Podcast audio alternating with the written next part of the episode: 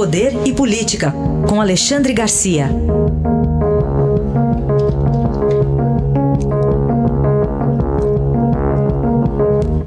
Alexandre, bom dia. Bom dia, Raíssa. Bom dia, Carolina. Olá, bom dia. Queria começar com uma análise sua da posição das Forças Armadas em relação às declarações do presidente Bolsonaro no domingo. Pois é, no domingo, naquela manifestação na frente do Palácio, o presidente várias vezes disse: né, Forças Armadas estão ao lado do povo e ao nosso lado. Nada mais óbvio, né? O, o militar é o povo fardado e o, e o presidente é o comandante supremo das Forças Armadas. Mas ele terminou fazendo um resumo dizendo: as Forças Armadas estão ao lado da lei, da ordem, da democracia e da liberdade. Exigiremos o cumprimento da Constituição.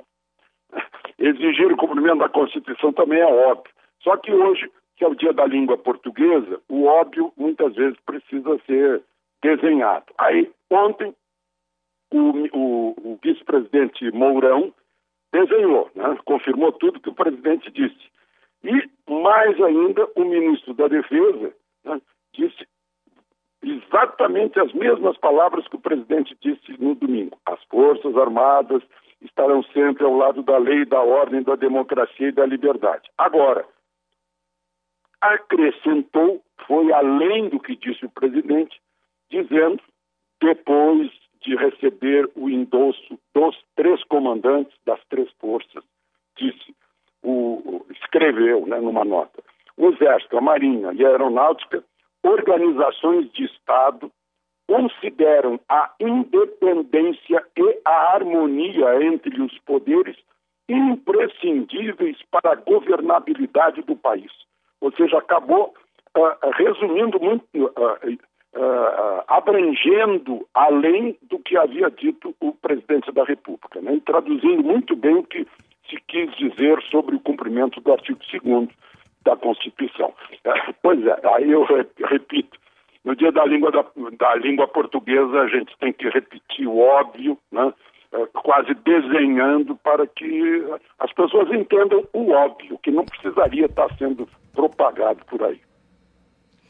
Alexandre, o ministro Luiz Fux do Supremo pediu uma manifestação agora da Procuradoria-Geral da República e da OAB do Brasil sobre a proposta do ministro Marco Aurélio Mello, que deixaria para o plenário da Corte as decisões que envolvessem atos dos poderes executivo e legislativo, uma mudança que foi solicitada na esteira das críticas e decisões monocráticas que barraram medidas do, do presidente Jair Bolsonaro.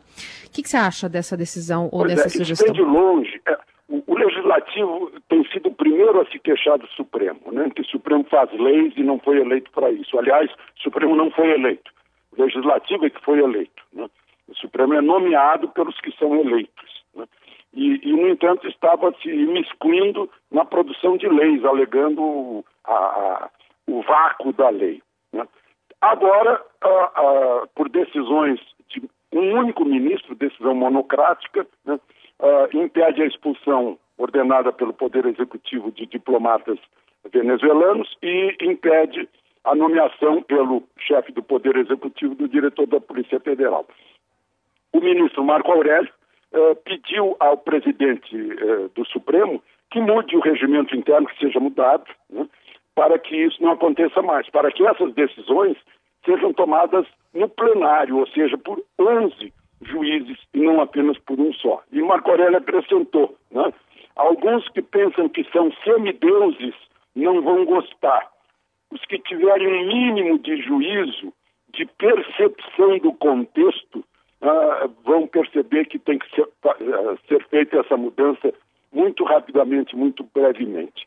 Qual é a percepção do contexto? É o povo na rua. Né? O povo na frente do Supremo, o Supremo tem que botar tapumes para se proteger, ministro do Supremo sendo uh, recebendo vaias na frente da casa dele, né?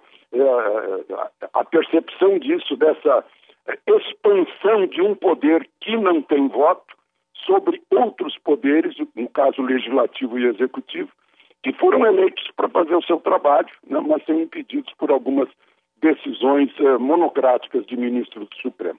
Eh, eu penso que o Supremo vai acabar fazendo mesmo essa mudança. Análise de Alexandre Garcia, que volta amanhã ao Jornal Eldorado. Obrigado, até amanhã. Até amanhã.